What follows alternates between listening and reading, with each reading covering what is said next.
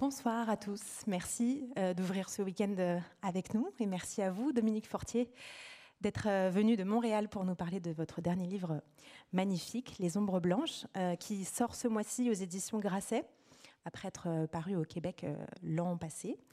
si je ne dis pas de bêtises, il y a un petit décalage toujours entre le, entre les, deux publications. Alors, euh, je rappelle simplement en quelques mots que vous êtes docteur en littérature française, que vous êtes également traductrice de l'anglais, romancière évidemment, et que ce livre, ça n'est pas euh, le premier, mais euh, le deuxième que vous consacrez à, la même figure, à savoir Emily Dickinson, qui est peut-être la, plus célèbre, la plus reconnue des poétesses américaines mais aussi peut-être, et c'est paradoxal, la, plus fantasmée et, finalement la moins, bien connue. Et euh, vous aviez donc écrit un, premier livre qui s'appelait Les villes de papier, qui est ici, sous-titré Une vie d'Emily Dickinson, où euh, vous vous concentriez sur la vie de cette femme, euh, de son enfance donc, et sa naissance, même dans une grande maison bourgeoise du Massachusetts. Et vous alliez comme ça jusqu'à sa mort dans cette même maison, puisque vous savez peut-être qu'Emily Dickinson, elle a, à partir d'un certain moment, un peu avant sa trentaine, je crois, décidé de se retirer euh, petit à petit de la vie sociale. Et elle va euh, finalement passer les 20-30 dernières euh, années de sa vie confinée dans une chambre de cette maison familiale et elle va y mourir en, 1800, en 1886. Et c'est un livre pour lequel vous aviez eu le prix Renaudot dans la catégorie essai. Euh, même si on pourrait peut-être euh, discuter ce, terme d'essai, parce que il me semble que c'est pas euh, un essai au sens, traditionnel du terme. En tout cas, c'est un essai très littéraire où il y entre aussi un certain nombre de considérations plus, personnelles. Donc, on, y reviendra probablement.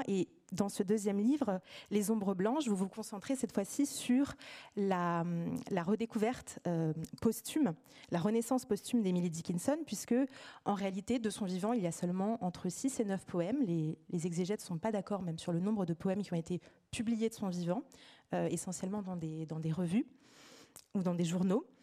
Euh, et donc, Émilie ne s'était jamais euh, préoccupée de publier de, son vivant, et c'est après sa mort que quelques-uns, et surtout quelques-unes, de ses proches se sont attelés à redécouvrir ses poèmes, les déchiffrer aussi, parce qu'elle avait une écriture un peu en pâte de mouche, euh, les réunir et, euh, les, publier une première fois pour, les euh, découvrir.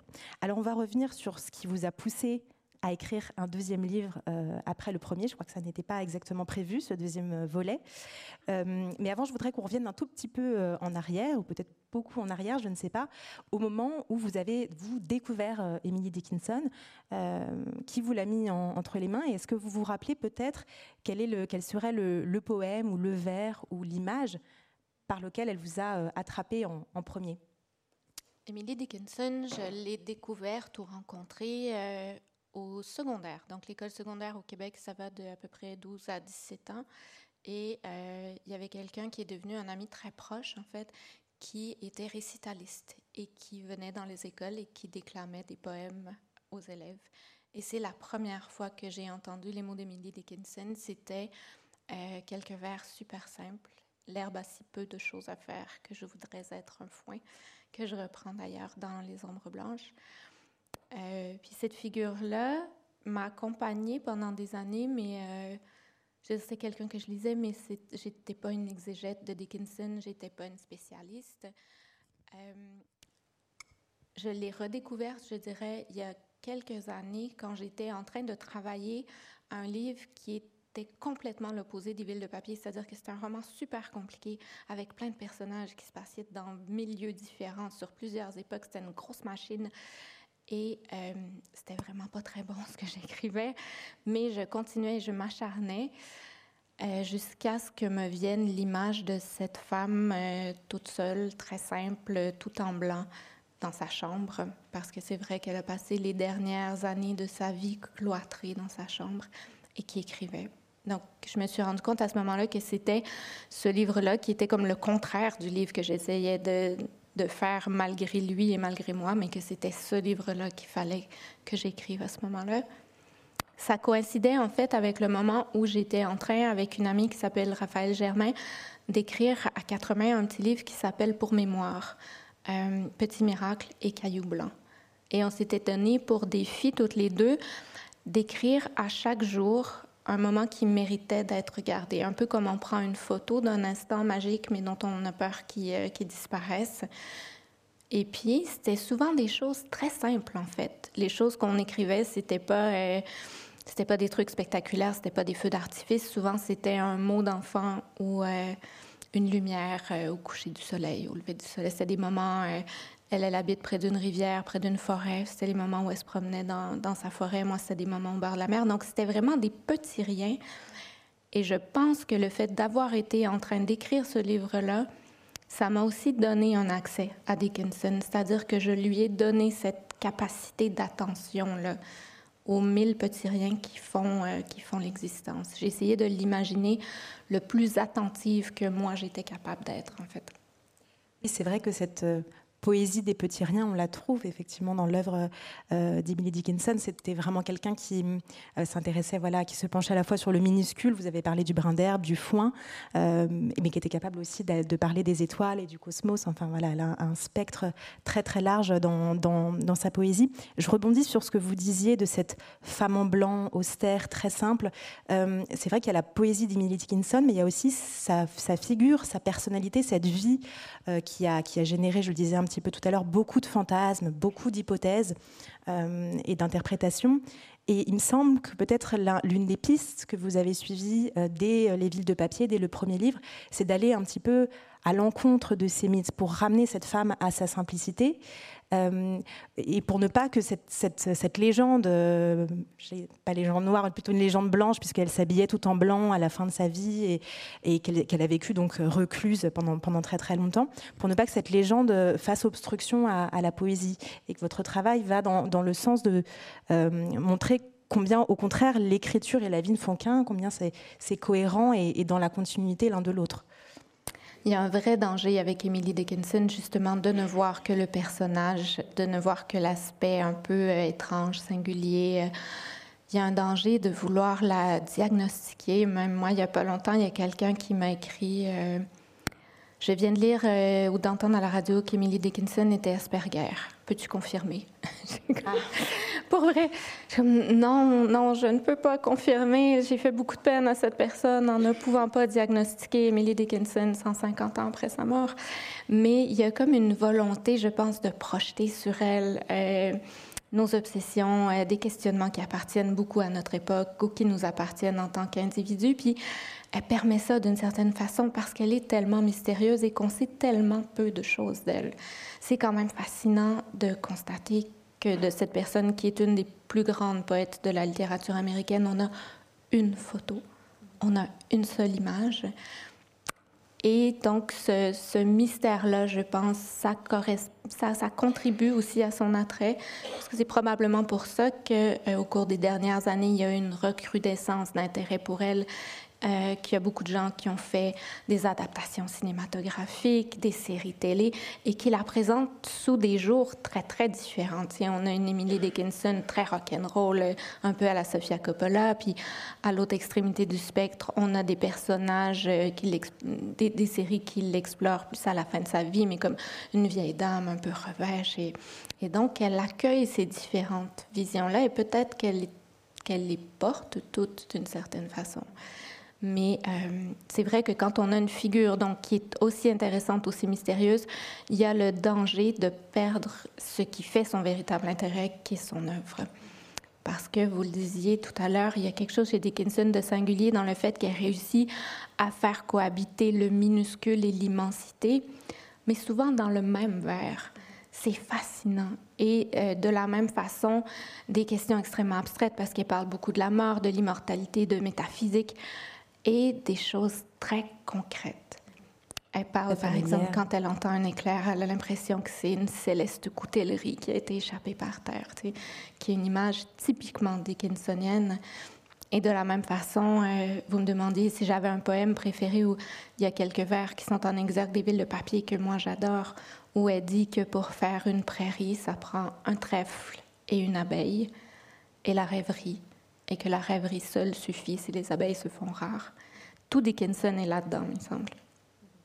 Oui, cette façon de, en particulier dans la deuxième partie de sa vie, de regarder simplement par sa fenêtre et de s'abreuver de ce qui s'y passe à travers ce, cadre très réduit, euh, mais aussi de nous emmener beaucoup plus loin euh, vers effectivement des questionnements beaucoup plus métaphysiques, euh, de, faire se mêler aussi parfois là encore au sein d'un même verre de la drôlerie, parce qu'elle est parfois très drôle et très impertinente, et des, choses beaucoup plus mélancoliques, puisque c'est quelqu'un qui était assez obsédé par la mort. Il y a, tout ça dans cette œuvre et dans cette, cette itinéraire. Euh, alors justement, dans ce premier livre, Les villes de papier, je disais que vous, alliez de la naissance à la mort d'Emily Dickinson.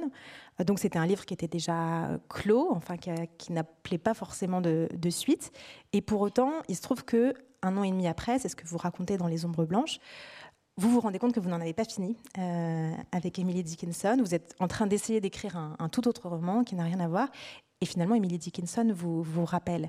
Qu'est-ce qui vous retenait euh, encore chez elle et qu'est-ce qui fait que vous avez eu ce besoin, vous parlez vraiment d'un besoin presque impérieux, d'écrire cette suite? Oui, moi je pensais que j'avais fini, bien sûr. On écrit un livre sur un personnage, euh, le, livre se termine avec la mort du personnage, le livre est fini.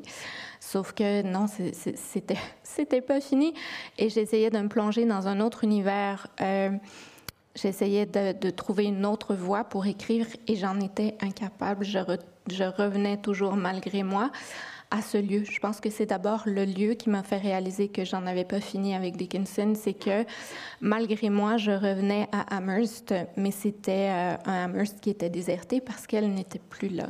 Donc, pour vrai, les premières fois euh, où j'ai recommencé à écrire en me disant, OK, je vais faire comme si c'était possible, puis je vais voir où ça mène. Mais c'était son fantôme. J'écrivais des scènes où il y avait le fantôme de Dickinson qui apparaissait, puis je me disais, mais je vais pas faire un livre complet dont le personnage principal est un fantôme, ça n'a aucun sens. Je me suis dit, mais qu'est-ce qui reste? Une fois qu'elle est morte? Et là, c'est une évidence, vous me direz, mais il restait ses poèmes dont j'avais pas tant parlé dans les villes de papier. On les lisait pas beaucoup. Et là, je me suis dit, OK, mais elle est morte, mais son œuvre n'est pas encore née. Et donc, il me restait à raconter l'histoire euh, assez fascinante, en fait, réelle, de la naissance de cette œuvre-là, qui a été portée euh, par des femmes qui étaient très proches d'elle. D'abord, les poèmes ont été découverts par sa sœur Lavinia. C'est vrai que Émilie avait jamais voulu publier de son vivant. Donc, les quelques poèmes d'elle qui avaient été publiés l'avaient été un peu par hasard, peut-être sans son accord. Et donc, elle avait demandé à sa sœur de détruire ses papiers personnels. Et à sa mort, Lavinia entre dans la chambre et jette au feu euh, les journaux, la correspondance, et là tombe sur des milliers de poèmes. Et plutôt que de les sacrifier aussi, se dit, ben, eux, il faut qu'ils survivent. Et donc, elle va voir d'abord Susan, qui est la femme de son frère et qui était aussi une amie très proche d'Émilie, qui peut pas vraiment l'aider. Et donc, comme la femme de son frère ne peut pas l'aider, décision tout à fait logique, elle va voir la maîtresse de son frère. Et tous ces gens-là sont des voisins. Ils habitent dans, je sais pas, 500 mètres carrés, c'est tout petit Amherst. Et donc, c'est Mabel Loomis Todd, qui était la maîtresse d'Austin, le grand frère d'Emily, qui va se charger de cette tâche-là avec un ami d'Emily qui est aussi un éditeur, Thomas Higginsworth. Higginsworth et euh, donc, c'est l'histoire de ces femmes-là et d'une quatrième que j'ai un peu inventée, mais qui existe en fait, mais à, qui j'ai donné des traits de, ma fille à moi. J'ai donc euh, imaginé le personnage de Millicent, qui dans le livre est la véritable héritière de Dickinson et celle qui, parce qu'elle est encore enfant, est habitée par cet esprit d'enfance-là qui avait jamais quitté Emily. On va revenir au personnage de, de Millicent qui est très, très intéressant euh, et très original. Euh, ce que je vous propose, puisque vous venez d'en parler, c'est qu'on lise un extrait. On a imaginé une lecture euh, à deux voix qui va vous permettre de comprendre justement l'argument principal de ce livre et puis la manière dont il fonctionne aussi. vous allez comprendre pourquoi. Alors, c'est un extrait qui se situe plutôt au début du livre, qui vous permet aussi de prendre la mesure de l'écriture magnifique de Dominique Fortier. Ah, je ne suis pas dans le bon livre, alors ça va pas aller. ça, c'est l'ancien. Hop, excusez-moi.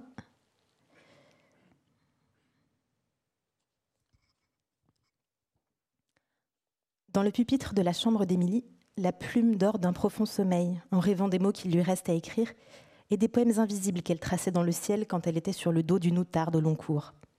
Elle connaît sa chance. Elle aura eu deux vies. Le matelas en duvet se languit du poids d'un corps. Il se sent si léger qu'il pourrait s'envoler. Une plume à la fois, se disperser dans l'éther comme les nuages de juillet, se dissoudre comme le sel dans l'eau. L'encre s'est figée dans l'encrier. Elle est devenue gelée, pâte, puis pain. Sa surface craquelée grisonne, recouverte d'une pellicule veloutée semblable à la peau de certains champignons.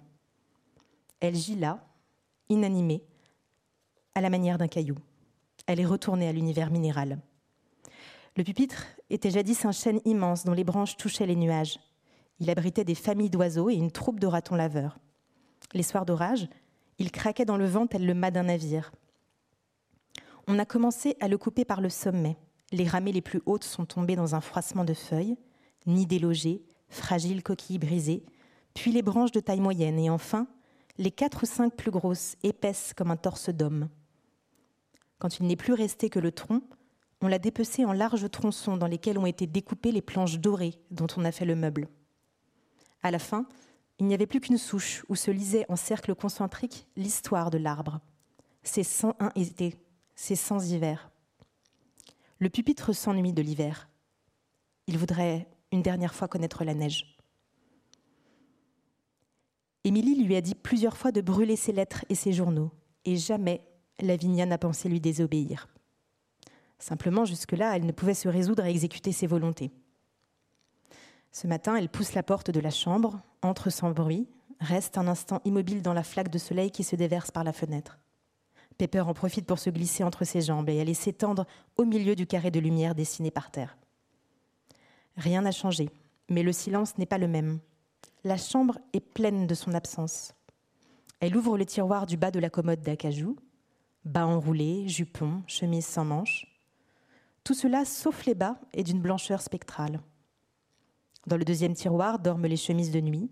Le troisième abrite mouchoirs, cols et quelques dentelles. C'est là que reposent les journaux intimes, qu'elle lance dans le foyer quasiment sans les regarder, comme des oiseaux morts. Une flamme monte, presque blanche, à force d'ardente lumière. Une fois les journaux confiés au feu, vient le tour des lettres, empilées dans le second tiroir à partir du haut. Lavinia sort les liasses qu'entourent des rubans noirs, verts, myosotis. Des fleurs séchées, des feuilles d'arbres et des trèfles grisés tombent des enveloppes. Elle ne les ouvre pas qu'elles gardent leurs secrets dans les crins de leurs pages jaunies. Mais certaines se déplient d'elles-mêmes, comme des gloires du matin au lever du soleil. Et alors, elle en découvre malgré elle les premiers mots. My dear Emily. Emily dearest. Dear Lady of the House. My love. Elle les referme très vite, comme pour empêcher les mots de s'envoler, de se répandre. D'un geste vif, elle les lance dans l'âtre. Ce sont elles qui font les flammes les plus rouges. Puis, Lavinia ouvre le dernier tiroir.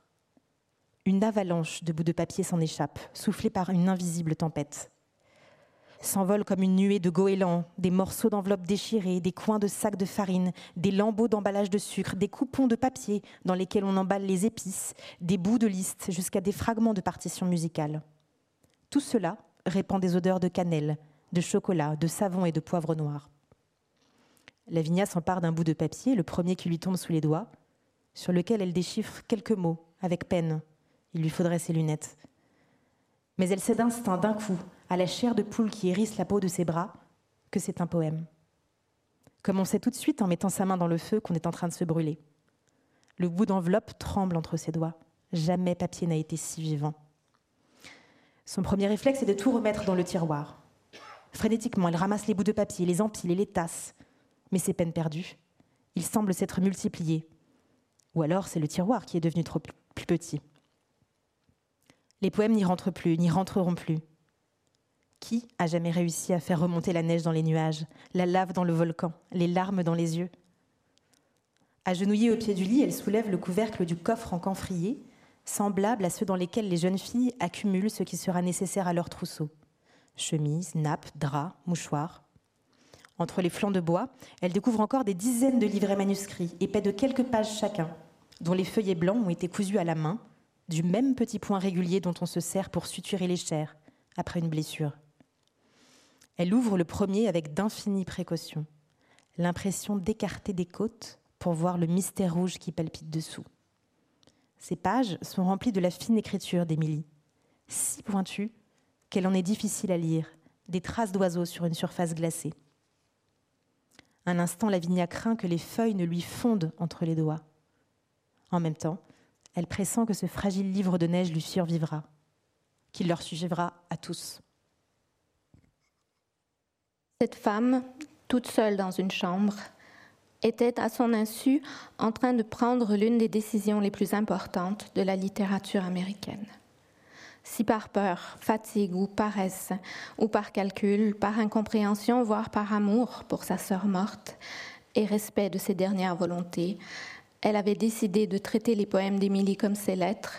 Et quelle est la différence au fond entre les premiers et les secondes Les poèmes ne sont-ils pas simplement des lettres dont on ne connaît pas le destinataire Si elle les avait ce matin-là jetées au feu, alors plus personne ne se souviendrait aujourd'hui du nom d'Emily Dickinson. Sans Lavinia, Émilie serait morte comme tombe un arbre dans la forêt quand personne n'est là pour l'entendre, sans bruit et sans écho. A-t-elle seulement le droit de vouloir faire un livre avec les poèmes d'Émilie, alors que celle-ci s'était toujours refusée, refusée à les publier de son vivant? Sa sœur n'a jamais eu peur de demander, d'exiger exactement ce qu'elle voulait. Si elle désirait qu'on jette aussi ses poèmes au feu, pourquoi ne l'a-t-elle pas dit à Lavinia? Serait-ce parce que, incapable de trancher, elle a voulu laisser la décision à sa cadette? Mais Émilie n'a jamais laissé personne choisir pour elle. On peut imaginer que pendant des jours, Lavinia cherche des instructions, fouille toutes les poches, retourne le matelas, sonde les interstices entre les lattes du plancher, secoue les livres pour en faire tomber ce qui pourrait avoir été caché entre les pages. En vain. Émilie a abandonné à elle-même et son œuvre et sa sœur. Ou alors elle leur a fait ce cadeau de les confier l'une à l'autre. Lavinia Dickinson et de la famille de Max Brod, qui choisit d'ignorer les dernières volontés expresses de son ami Kafka, lequel lui avait fait promettre de lancer tous ses manuscrits au feu sans les lire. De la famille d'Otto Frank, qui résolut de rendre public le journal de sa fille morte à Bergen-Belsen. Elle fait partie de ces rares ouvriers du hasard à qui l'on doit des œuvres monumentales qu'ils n'ont pas écrites. Combien de personnes faut-il pour faire un livre? Combien d'êtres chacune de ces personnes contient-elle à son tour Combien de fantômes? Et si c'était les fantômes qui écrivaient Quand aujourd'hui je dis je, qui est-ce qui parle?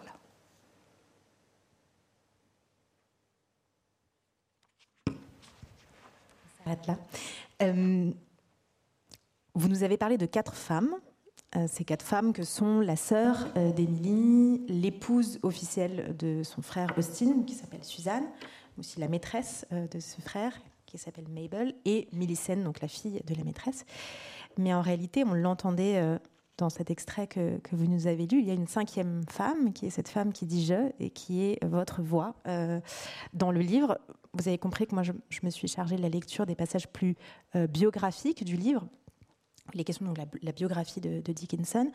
Et euh, vous avez lu l'un de ces fragments au jeu plus autobiographique où vous invitez vos, euh, vos souvenirs plus personnels et puis euh, vos, vos, réflexions d'écrivain. À quel moment est-ce que vous avez compris que le livre devait faire ce va-et-vient entre les deux, qui, je précise, est une forme que vous avez déjà utilisée dans le précédent livre? Il y avait déjà ce, ce dialogue. Oui, c'est vrai que dans les villes de papier, cette forme-là s'est imposée d'elle-même j'avais l'impression que pour raconter comme il fallait l'histoire de Dickinson, pour parler de la poésie comme il faut, j'avais besoin d'une sorte de contrepoids, de quelque chose qui était comme le contraire de la poésie. Et cette chose-là, ben, c'était moi, d'une certaine façon. C'était le roman, c'était quelque chose de très prosaïque. En parlant de, euh, de la manière dont moi, j'habitais les lieux où je vivais, euh, j'avais l'impression de continuer d'une certaine façon à parler d'Émilie, mais en l'éclairant différemment, en jetant sur elle un regard oblique qui est souvent la meilleure façon, je trouve, de regarder les choses. Et donc, c'était une réflexion qui m'intéressait particulièrement euh, au sujet de cette femme qui a passé sa vie dans sa chambre, que d'examiner comment est-ce qu'on habite les lieux, mais comment est-ce que les lieux nous habitent en retour? Comment est-ce qu'on habite surtout presque toujours l'idée d'un lieu avant le lieu même? Donc, en faisant ces allers-retours-là entre euh, la fiction biographique, mettons, et quelque chose qui est un récit plus personnel, ça me permettait aussi hum, d'instaurer comme une sorte de distance, de creuser peut-être de creuser un vide entre les deux récits, qui est une manière d'installer une place pour le lecteur, en fait, pour que lui vienne loger sa propre histoire et sa propre voix. Moi, c'est vraiment quelque chose, une chose à laquelle je crois beaucoup, euh, que j'ai fait dire à Mabel dans, dans Les Ombres Blanches d'ailleurs, mais je crois qu'on écrit toujours la moitié d'un livre et que l'autre moitié, c'est le lecteur qui l'écrit et que c'est cette moitié-là qui est importante, en fait. Il y a une, phrase de, de Jean Giono que j'aime beaucoup qui dit un peu la même chose, en fait que les hommes ne savent pas ce qu'ils font, qui croient construire une maison avec des pierres, mais que pour chaque geste qui met une pierre dans le mortier, il y a une nombre de gestes qui met une nombre de pierres dans un nombre de mortiers, et il dit que c'est la bâtisse d'ombre qui compte. Donc c'est cette une manière de construire cette bâtisse d'ombre-là, d'installer deux voix. De vous mettre euh, en scène aussi au moment même de l'écriture du livre.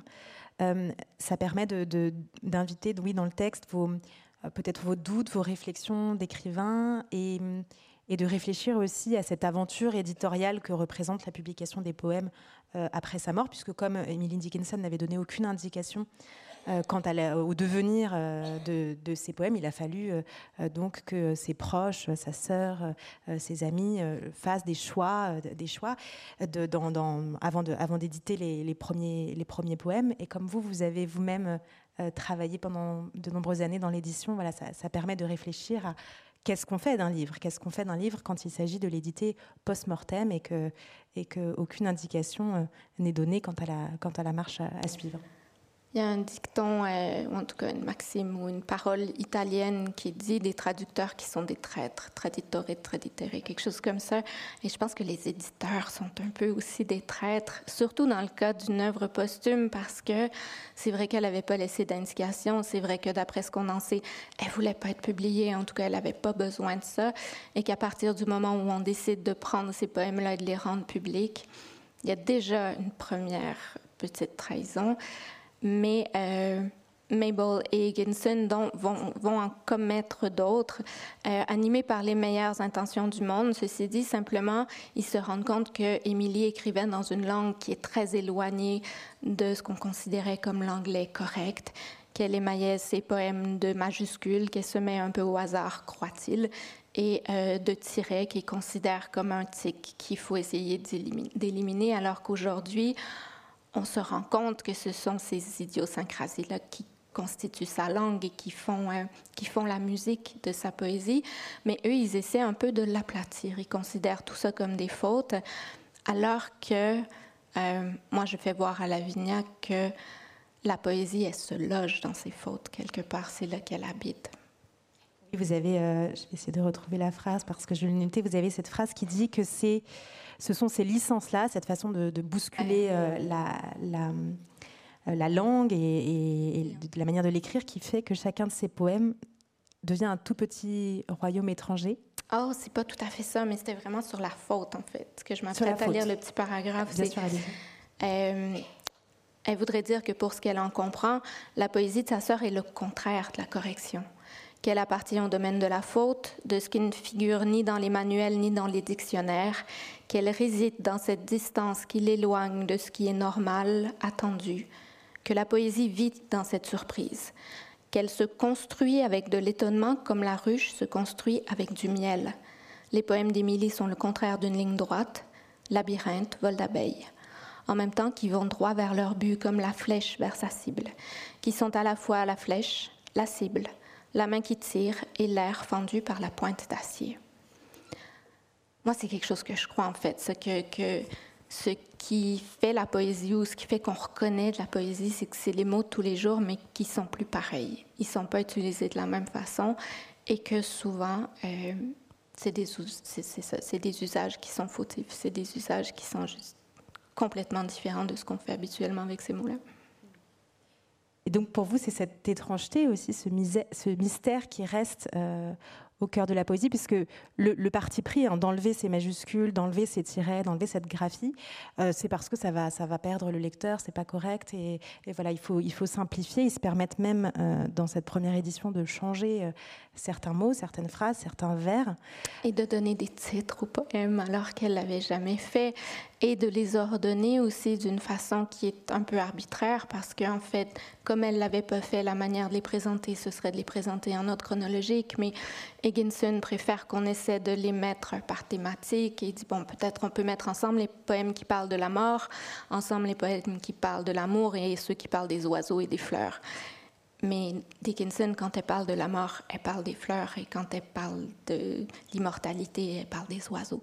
Donc c'était une entreprise qui était vraiment contraire à son esprit, puis qui en même temps, je l'ai dit, ces gens-là étaient animés par les meilleures intentions du monde. Ils l'aimaient d'amour, ils voulaient la faire connaître, sauf qu'il y avait comme une incompréhension fondamentale de son projet. Heureusement, les éditions modernes dont on dispose maintenant ont rétabli les manuscrits. On a la chance d'avoir encore les manuscrits originaux, donc ils ont rétabli l'usage. Ça a pris des années, puisque cette première édition de 150 et quelques poèmes, c'est 1890, euh, et je crois qu'il faudra attendre 1955 euh, pour que soit rétablie la, euh, la graphie d'origine, voilà, avec toutes ces, toutes ces majuscules et toutes ces, ces bizarreries poétiques. et d'ailleurs, il y a une image qui revient très très souvent sous, sous votre plume. Euh, c'est celle de, la poésie comme une neige. Euh, comme une neige. On, l'entendait un peu dans l'extrait tout à l'heure quand Lavinia a peur que les poèmes lui fondent dans les mains. Euh, et ça, c'est vraiment une, comparaison qui revient beaucoup et dans les villes de papier et dans les ombres blanches, c'est-à-dire une poésie qui serait aussi, fugitive, aussi volatile, aussi insaisissable que de, la neige, qu'on voilà, qu'on ne peut pas l'attraper. D'où est-ce qu'elle vous vient cette, cette comparaison, cette idée de poème flocon? d'Emily Dickinson qui, dans ses lettres à ses correspondants, quand elle parlait de sa poésie, elle disait My snow, ma neige. Donc ça me vient directement d'elle. Et aussi de cette autre phrase qu'elle avait dans une lettre à Higginsworth, je crois, où elle, disait euh, Comment est-ce qu'on reconnaît la poésie? Moi, quand je lis quelque chose et que j'ai l'impression qu'on m'arrache la tête, je sais que c'est de la poésie. Quand je lis quelque chose et que je suis habitée par un froid, si grand que j'ai l'impression qu'aucun feu ne me réchauffera jamais, je sais que c'est de la poésie. Donc pour Dickinson, la poésie, c'était quelque chose comme le contraire du feu. Ce qui est intéressant parce que souvent on a l'impression que les poètes sont des gens très enflammés, que la poésie elle-même est quelque chose qui flambe, mais pour Dickinson, c'était de la neige. Et d'ailleurs, ce livre-là, pendant longtemps, mon titre de travail, c'était le livre de neige. Euh, vous nous avez euh, parlé un petit peu de, donc de, ces, quatre femmes. Je, je, reviens à la manière dont le livre est construit euh, à travers ces quatre personnages qui sont un petit peu comme quatre variations, quatre versions d'Emily Dickinson, quatre, un peu quatre alter ego, avec peut-être euh, Suzanne, donc son amie d'enfance, qui va devenir la femme de son frère, euh, qui, qu'elle rejoint sur, disons, son, peut-être son rapport à l'écriture, à la poésie, une certaine forme de solitude. Euh, Lavinia, sa sœur, qu'elle rejoint peut-être plus tôt dans son rapport à, la nature et puis au, au foyer, à la à la domesticité, à la maison, euh, et Mabel qui serait peut-être euh, Mabel, euh, qui serait qui est la maîtresse donc du, frère, et qui elle est un peu un, j'ai l'impression un double inversé de d'Emily Dickinson parce qu'elle est tout aussi mondaine et, jolie et séductrice que qu'Emily Dickinson est, est, renfermée et très angoissée par le contact social et, par toutes ces choses là. Elles sont effectivement, même si elles sont toutes les trois ses héritières, pour moi, elles étaient chacune une sorte d'anti-Émilie. Donc, quand vous parlez de modèle euh, inversé ou renversé, c'est vraiment ça. Parce que autant Émilie était euh, quelqu'un de d'évanescent et d'insaisissable et presque une présence spectrale. Lavina, elle est très concrète. C'est quelqu'un qui cuisine, qui coud, c'est une gourmande. C'est elle qui s'occupait de la maison et qui s'occupait de sa sœur, bien sûr. Euh, Mabel est dévorée par une ambition qui fait absolument défaut à Emily. Elles sont à deux extrémités du spectre. Susan, pour moi, c'est comme une figure de mère absolue, quelqu'un qui est très éprouvé parce qu'elle a perdu un enfant. Et Dickinson n'a jamais connu la maternité. Donc, la seule véritable héritière, c'est effectivement Mélicine, ce portrait de, de petite fille que j'ai voulu un peu semblable à un oiseau, puis qui est la seule à être capable de comprendre la langue de, Dickinson comme si c'était sa langue maternelle. Je vais peut-être lire un, passage qui parle de ces quatre femmes-là, parce que je me suis arrêtée un peu, un peu vite tout à l'heure, mais c'est un, un, passage où j'explique en fait ce qu'elles représentent pour moi. Depuis, maintenant, depuis des mois maintenant, je suis Millicent, Mabel, Suzanne, Lavinia. Je suis, ça peut vouloir dire deux choses. Que je marche dans leurs pas pour suivre leurs traces, ou que j'existe d'une certaine façon chez toutes les quatre. Ces deux choses sont vraies en même temps. En chacune de ces femmes, j'ai versé un peu de ce que je sais, de ce que je crois, de ce que je crains et de ce que je fuis. Et puis je les ai placées comme les points cardinaux sur une rose des vents, en espérant que l'une ou l'autre finira par m'indiquer le chemin à suivre. Mais voilà, plutôt que de rester sagement là où je les avais mises, elles ont commencé à se déplacer, d'abord imperceptiblement, et puis d'un pas plus assuré, s'éloignant ou se rapprochant l'une de l'autre, une danse que je n'avais pas ordonnée et dont je ne connais pas encore la musique. Qu'elles l'entendent avant moi, cela me rassure. Elles sont vivantes. Alors c'est très intéressant parce que vous avez choisi de vous concentrer sur euh, ces quatre euh, personnages euh, féminins, mais vous, dites très bien dans ce, passage que vous venez de nous lire que finalement elles se sont assez vite autonomisées, que c'est elles qui mènent la danse. Alors comment ça s'est passé concrètement? Comment est-ce que vous les avez approchées? Et comment vous êtes entrée, vous, dans cette, dans cette danse qui, se, qui s'imposait à vous? Je ne sais pas comment ça se passe, mais je sais que quand ça arrive, c'est le moment où je sais que je suis en train de faire un livre et que je suis pas simplement en train de, prendre des notes ou d'accumuler des pages. Quand, quand ce moment-là se produit, quand mes personnages se mettent à, me surprendre, quand ils deviennent vivants, je suis comme, OK, ça veut dire probablement qu'à ce stade-ci, ils vont être vivants pour le lecteur aussi. Et donc, c'est comme mon critère pour dire, ouais, c'est vraiment, c'est en train de devenir un livre. Puis, je ne sais pas comment ça se passe. C'est une sorte de magie euh, qui, qui, se passe ou qui se passe pas parce que plein de fois, ça se passe pas. Puis ça fait pas des livres, ça fait juste des tas de pages qu'on garde pour soi.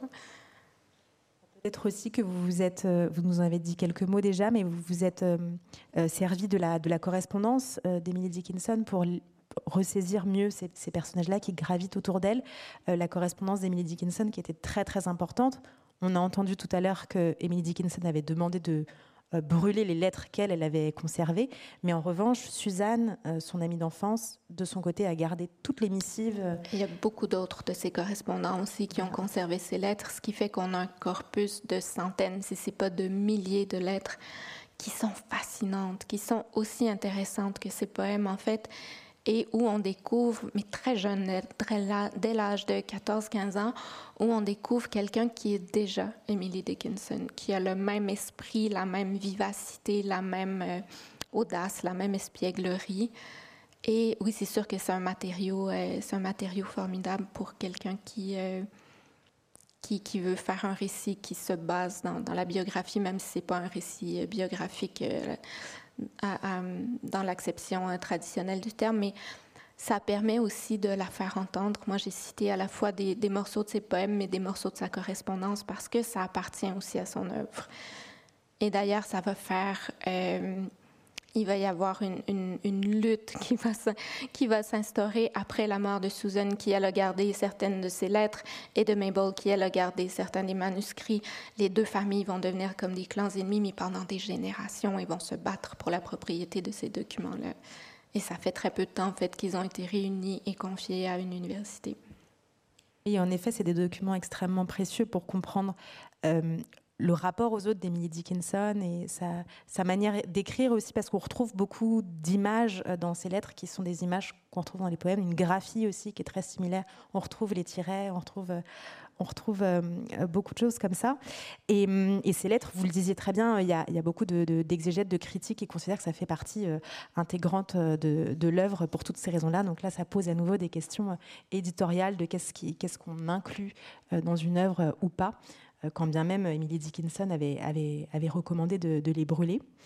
Euh, Je voudrais qu'on revienne un tout petit peu sur ce personnage de Millicent, parce que vous nous en avez dit quelques mots, mais c'est peut-être euh, la, oui, la moins connue et celle qu'on peut le moins documenter pour le coup de personnage, puisqu'elle est enfant au moment du récit. C'est la fille de, la, de Mabel, de la maîtresse du frère. Et pour autant, elle a une importance très grande, je crois, dans, votre livre. Vous en avez fait voilà, l'héritière réelle d'Emily Dickinson. D'ailleurs, elle ressemble beaucoup à Emile Dickinson enfant, tel que vous l'avez imaginé euh, dans Les villes de papier. Euh, qu'est-ce qu'elle représente pour vous, sachant qu'Emily Dickinson était très proche des enfants, de ses neveux et nièces, par exemple?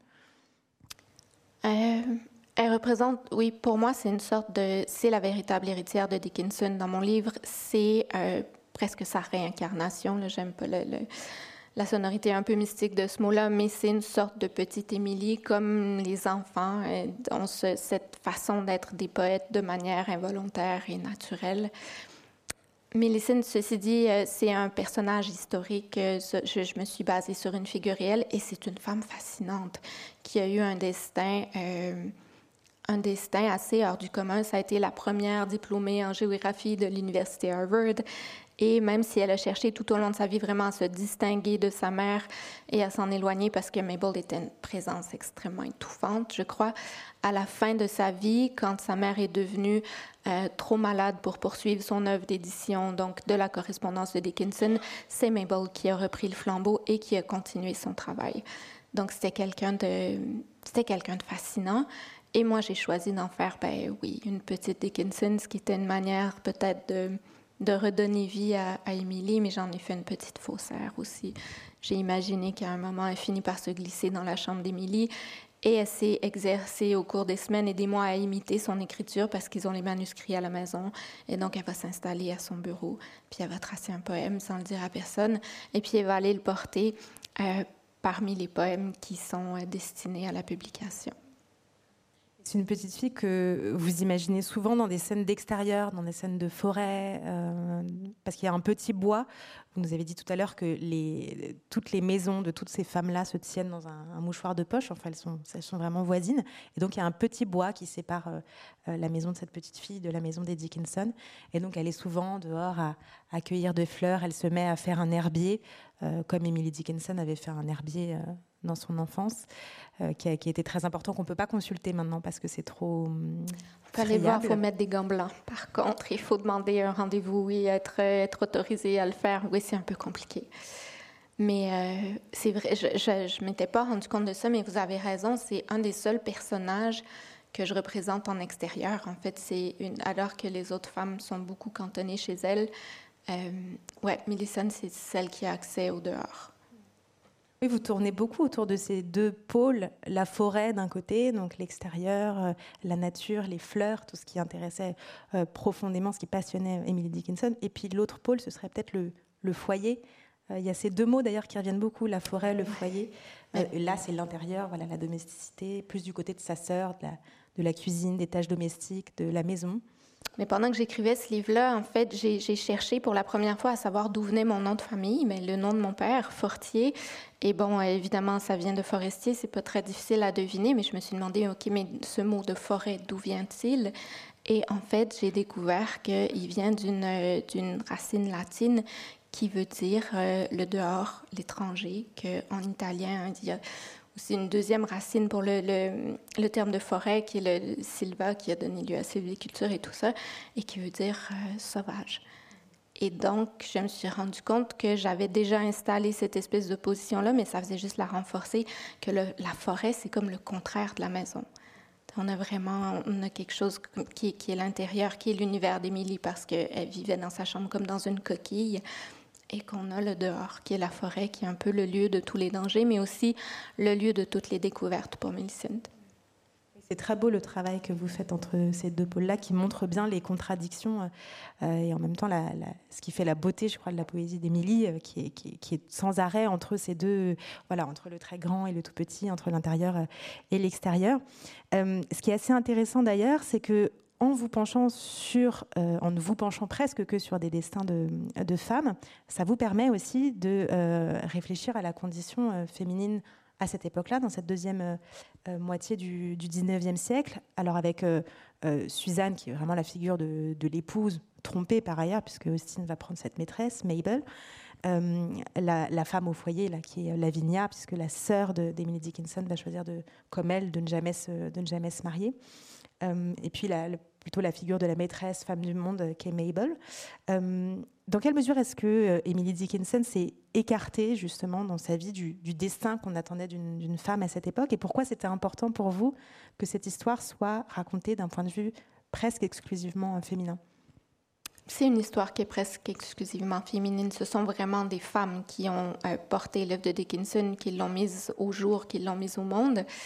Euh, le destin de la femme au 19e siècle, ça, dépendait du milieu dans lequel on essaie. Je pense que quand on essaie dans un milieu plus fortuné comme celui d'Émilie, on avait ce choix que de, de se consacrer à l'écriture ou à la peinture, c'est ce qui nous intéressait.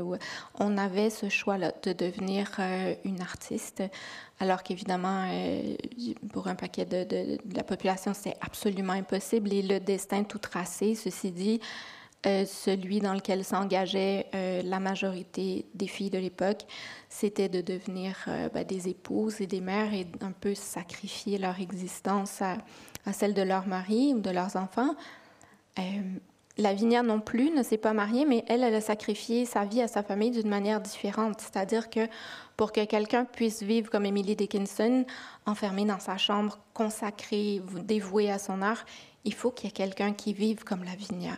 Ça prend quelqu'un pour nourrir cette personne-là, pour en prendre soin, pour la protéger. Donc je l'ai vraiment imaginé, c'est ça, comme une euh, quelqu'un qui, euh, quelqu'un qui s'occupait de sa sœur, qui en prenait soin, mais même par-delà la mort. C'est une façon de continuer à s'occuper d'elle quand elle s'occupe de son œuvre. Euh, je reviens euh, maintenant un petit peu sur le, le, titre que vous avez choisi, Les ombres blanches. Vous nous en avez dit quelques mots tout à l'heure. Dans ces ombres blanches, on retrouve le côté diaphane, un peu spectral euh, d'Emily Dickinson, qui, donc, vous l'avez compris, ne s'habillait plus qu'en blanc à partir d'un certain moment, qui va d'ailleurs être euh, mise en bière dans un cercueil parfaitement blanc, euh, qui avait aussi ce teint très pâle, voilà, parce qu'elle elle vivait à l'intérieur. Et puis ces ombres qui, traversent la vie d'Emily Dickinson, parce qu'elle a vécu un certain nombre de, deuils, notamment l'un de ses neveux qu'elle adorait, qui s'appelle Gilbert, qui meurt à, l'âge de 8 ans, mais aussi une cousine, ça c'est vous le racontez dans les villes de papier, euh, une cousine Sophia dont elle était très proche. Donc sa vie est traversée par des deuils. Et puis l'entièreté de, sa poésie est habitée par cette question de la mort, de l'immortalité et du passage euh, de, de la vie à la mort. Qu'est-ce que vous y mettez, vous, dans ce titre-là? J'aime assez qu'on puisse y mettre beaucoup de choses. J'aime le fait que, oui, c'est vrai, euh, les ombres blanches, c'est à la fois c'est à la fois les fantômes qui habitaient Émilie, c'est euh, une façon dont je nomme Mélissine à un moment, Suzanne l'entreaperçoit dans, dans la forêt, j'ai vu une ombre blanche. C'est aussi une manière de parler de la poésie elle-même, qu'on ne sait pas trop comment nommer, que Dickinson, elle appelait sa neige. Euh, dans moi, j'ai l'impression que c'est quelque chose, euh, quelque chose comme une ombre blanche, c'est-à-dire à la fois une chose et son contraire. Il y a un long passage euh, dans le, dans le livre sur des choses qui n'ont pas d'ombre, qui sont assez peu nombreuses. En fait, Mélissène découvre en regardant un jeu d'ombre chinoise que si on, on, regarde l'ombre d'une allumette, on ne peut pas savoir si elle est allumée ou éteinte parce que le feu n'a pas d'ombre.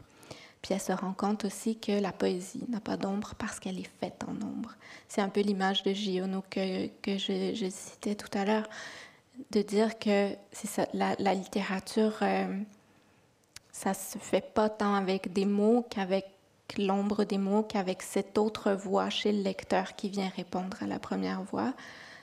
C'est une manière d'explorer euh, la façon dont les livres, d'une d'une manière unique et presque magique, nous permettent de nous parler entre les vivants et les morts. Il n'y a pas beaucoup de choses qui permettent de faire ça, mais euh, les livres permettent non seulement aux vivants de s'adresser aux morts, mais permettent aux morts de nous répondre. Tout à l'heure, euh, vous nous parliez de, des, tirets, de la graphie très particulière des poèmes d'Emily Dickinson. ces, longs tirets qui sont très très nombreux, ces majuscules qui ont donc été balayés et puis récupérés dans les, éditions suivantes. évidemment, cette manière-là d'écrire, ça donne ça laisse la place au blanc, donc peut-être aux morts, aux ombres, effectivement. et, ça donne un rythme, une scansion très particulière aussi.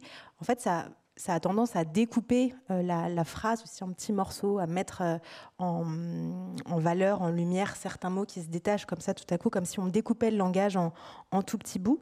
Et cette manière de travailler le, fragment, on la retrouve à différentes échelles, puisque euh, Emily Dickinson écrit des poèmes souvent très courts, et elle les écrit, on l'entendait tout à l'heure, sur des petits morceaux de papier, des bouts d'enveloppe, ce que vous appelez, vous, dans le livre, la, retaille.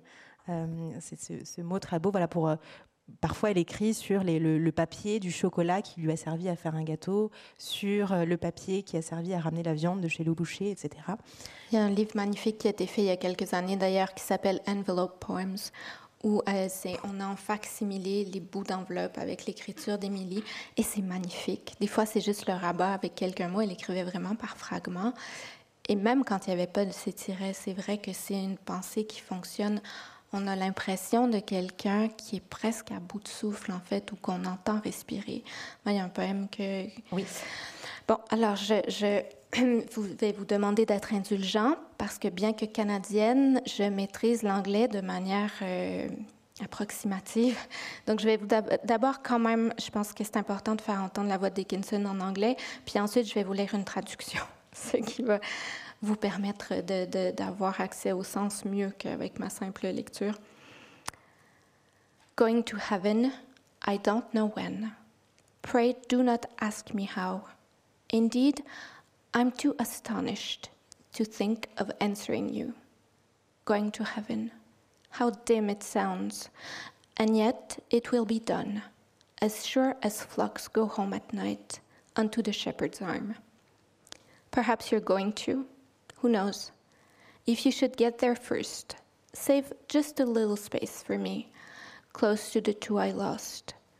The smallest robe will fit me, and just a bit of crown. For you know we do not mind our dress when we are going home. Ce qui en français, euh, dans une traduction de mon cru, euh, est euh, donc inadéquate parce que la poésie ne se traduit jamais vraiment, mais ça donne M'en vais au ciel, je ne sais quand. Ne me demande pas comment. Je suis trop stupéfaite pour penser à te répondre. M'en vais au ciel, cela paraît tellement loin, et pourtant ça se fera, aussi sûr que les troupeaux rentrent le soir sous la houlette du berger. Peut-être y vas-tu aussi, qui sait? Si tu arrives la première, garde-moi une petite place près des deux que j'ai perdus. La plus petite robe m'ira et en rien de couronne, car on ne s'en fait pas avec l'habit quand on rentre chez soi. Pourquoi est-ce que vous avez choisi euh, ce poème? Pourquoi est-ce que j'ai choisi ce poème? Euh, Parce que il me semble que tout Dickinson est là, euh, sa légèreté, en même temps qu'elle parle d'un sujet extrêmement grave, est en train de raconter ce qu'elle va faire une fois qu'elle va être morte, qu'elle va aller retrouver ses fantômes à elle. Et c'est raconté sur un ton euh, absolument prime sautier, on dirait presque une comptine pour enfants. Et il y a sa manière aussi qui est extrêmement libre, c'est-à-dire qu'on n'a pas de, on n'a pas de rime régulière, on n'a pas de, de, de pied régulier. C'est des poèmes qui sont à chaque fois elle invente une forme pour ce qu'elle, pour ce qu'elle veut dire, ce qu'on lui a reproché. D'ailleurs, ça rime pas. Et ça, fait partie des raisons pour lesquelles c'est tellement difficile à traduire, ceci dit, parce que soit on essaie de reproduire euh, les effets qu'elle réussit à créer euh, avec des échos, des sonorités, voire la graphie de certains mots, et à ce moment-là, on perd du sens. Soit on essaie de rendre le sens comme ce que j'ai fait, mais on perd la rythmique et on perd la sonorité. Donc, ce que je me suis résolue à faire, moi, c'est ce que, comme ce que j'ai fait ce soir, c'est-à-dire de toujours donner la version originale et ma traduction pour qu'encore une fois, le lecteur puisse venir installer sa lecture entre les deux. Mais je crois malgré tout que vous avez euh, réussi à bien rendre cette chose dont vous parliez, ce côté un peu à bout de souffle, un peu euh, mm-hmm. euh, clopin, clopant comme ça. Enfin, ça, ça, ça, ça, résonne aussi beaucoup dans le texte. Et vous-même, dans la je me disais que dans la, forme que vous avez choisie pour l'écriture de ce livre, vous avez travaillé aussi sur ce côté, cette forme courte. Euh, ce sont des chapitres qui sont euh, souvent assez ramassés, qui sont clos sur eux-mêmes, que vous redécoupez par des, euh, petits signes comme ça qui, à l'intérieur même d'un chapitre, redécouvre, redécoupe pardon, le texte. Est-ce que c'était ça aussi une volonté de votre part de travailler sur ce rythme-là, sur cette syncope-là? Moi, mes livres sont toujours comme des casse-têtes pour moi d'abord et pas pour le lecteur, j'espère, mais vraiment comme des puzzles. C'est-à-dire que j'écris en pièces détachées des morceaux qui sont pas en ordre chronologique, des fois plusieurs livres en même temps. Puis ensuite, quand je pense que j'ai à peu près ce qu'il faut pour faire un livre, je découpe littéralement avec des ciseaux, puis j'étends tout par terre. Puis là, j'essaie de mettre les choses. J'ai donné cette méthode-là à Émilie dans les villes de papier aussi parce que je connais pas d'autre façon de faire. Mais j'essaie d'assembler les choses, un peu comme les monteurs de cinéma faisaient jusqu'à il n'y a pas si longtemps. Ils découpaient la pellicule et puis ils assemblaient. Puis quand comme un herbier aussi. Puisque Émilie a fait cet herbier, voilà, c'est une collecte de. Comme un bouquet de fleurs, en fait. Mm. On prend, puis comme, on compose un tableau, on sait quand ça fonctionne, on se rend compte quand il y a un trou, on se rend compte aussi quand il y a des morceaux qui n'ont pas d'affaire là et qui appartiennent à un autre tableau ou à un autre casse-tête. Euh, donc, c'est la façon que je connais. Puis ces deux livres-là, en fait, je pense que euh, ce qui les caractérise sur le plan de l'écriture, en tout cas ce qui est nouveau pour moi, c'est que les, différentes réécritures... Euh, elle voyait toujours le texte diminuer. C'est-à-dire que je réécrivais pas tant que j'effaçais. J'essayais d'enlever tout ce qui n'était pas absolument nécessaire, absolument essentiel, pour qu'il reste quelque chose qu'Émilie aurait reconnu. Je voulais pas faire un pastiche d'Emily Dickinson, ça aurait été ridicule, mais je voulais écrire dans une langue qui n'était pas trop éloignée de sa langue à elle ou de son esprit à elle, arriver à un peu la même concision. Oui, manière qu'elle a de condenser les choses, et ce qui fait aussi que ça réouvre le sens, puisque à force de condenser, ça permet, euh, a encore de, relancer sans arrêt l'interprétation. Euh, et je me disais aussi que s'il y a des, un certain nombre de passages au jeu, dont on a parlé tout à l'heure, donc euh, ces passages plus autobiographiques où vous, laissez place voilà, à vos réflexions d'écrivain et puis a des, des souvenirs plus personnels, c'est parce qu'il entre, et vous en avez d'ailleurs un petit peu parlé, dans ce livre, et d'ailleurs dans l'interprétation que vous faites de l'œuvre et de la vie d'Emily Dickinson, il entre peut-être beaucoup de votre propre euh, conception de, l'écriture, de votre rapport à l'écriture, euh, cette manière qu'Emily Dickinson euh, avait d'arrêter le temps par l'écriture, de suspendre quelque chose, de suspendre en tout cas un, rapport au monde et, à, ses contingences. Et puis peut-être, c'est une idée sur laquelle vous revenez, une manière d'augmenter la vie par le poème, euh, de manière à ce que euh, chaque poème et chaque livre soit euh, une nouvelle, une nouvelle vie qui, qui s'ouvre. En quoi est-ce que vous vous sentez proche, vous, peut-être, de cette conception qu'elle avait de la littérature comme un absolu, puisqu'elle y a consacré sa vie au point de ne plus, ne plus être dans le monde? C'est sûr que je l'ai imaginé à partir de ce que je connais. Donc, quand je disais tout à l'heure que j'ai imaginé qu'elle composait ces, euh, les petits fascicules qu'elle a fait à la fin de sa vie comme des bouquets de fleurs, c'est parce que moi, c'est comme ça que je travaille et c'est donc cet accès-là que j'ai au processus de création. En fait, c'est ça qui m'intéressait. En écrivant les villes de papier, c'était d'essayer de comprendre comment, comment on fait de la poésie, comment ça se fabrique. Le mot poésie, ça vient du grec poien, ce qui veut dire faire, mais faire vraiment comme confectionner quelque chose, comme faire un bol avec de l'argile. C'est quelque chose de très concret. Puis en même temps, euh, surtout pour la poésie, c'est absolument mystérieux. Moi, je ne sais pas comment elle apparaît, la poésie. Je sais la reconnaître aussi, comme Dickinson. Pas tout à, ça ne me fait pas tout à fait le même effet, heureusement. Mais on sait quand on est en présence de la poésie, puis pourtant on ne sait pas comment ça se fabrique, il n'y a pas de formule. C'est à chaque fois un mystère, c'est à chaque fois un miracle.